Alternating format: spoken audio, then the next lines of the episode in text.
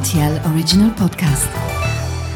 Sans-moi ça, ce bon Des faits vous peur. Et la farce La vie, c'est une farce.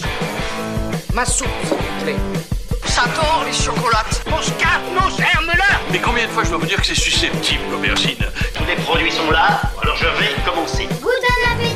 Salut, c'est Mathieu Lopez. Bienvenue dans ma cuisine. L'avantage de ce dessert, c'est qu'il peut aussi faire office de goûter et que vous n'aurez aucun mal à l'emporter d'ailleurs dans une petite boîte en plastique lors de vos premiers pique-niques du mois de mai. Voici la recette du crumble de rhubarbe à la fleur d'oranger.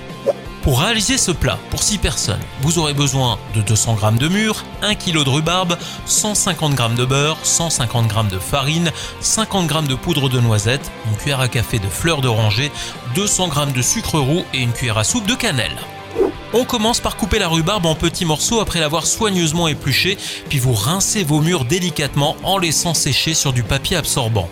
Ensuite, on mélange la cannelle avec 50 g de sucre et on se sert justement de ce mélange pour saupoudrer les petits morceaux de rhubarbe et les mûres dans un saladier. Pendant que votre four est en train de préchauffer à 180 degrés, vous allez mélanger le reste du sucre, la farine, la fleur d'oranger et le beurre ramolli. Puis en travaillant avec le bout des doigts, vous allez obtenir une pâte granuleuse. Dans votre moule, vous répartissez votre duo rhubarbe et mûre et vous étalez le crumble sur les fruits afin que le tout soit parfaitement recouvert. C'est maintenant parti pour 45 minutes de cuisson et lorsque vous ressortez votre plat du four, saupoudrez sur le dessus la poudre de noisette et quelques zestes pour apporter encore plus de peps et révéler davantage la fleur d'oranger. Voilà, j'étais ravi de vous recevoir dans ma cuisine pour ce crumble de rhubarbe et maintenant, c'est à vous de jouer les chefs en cuisine.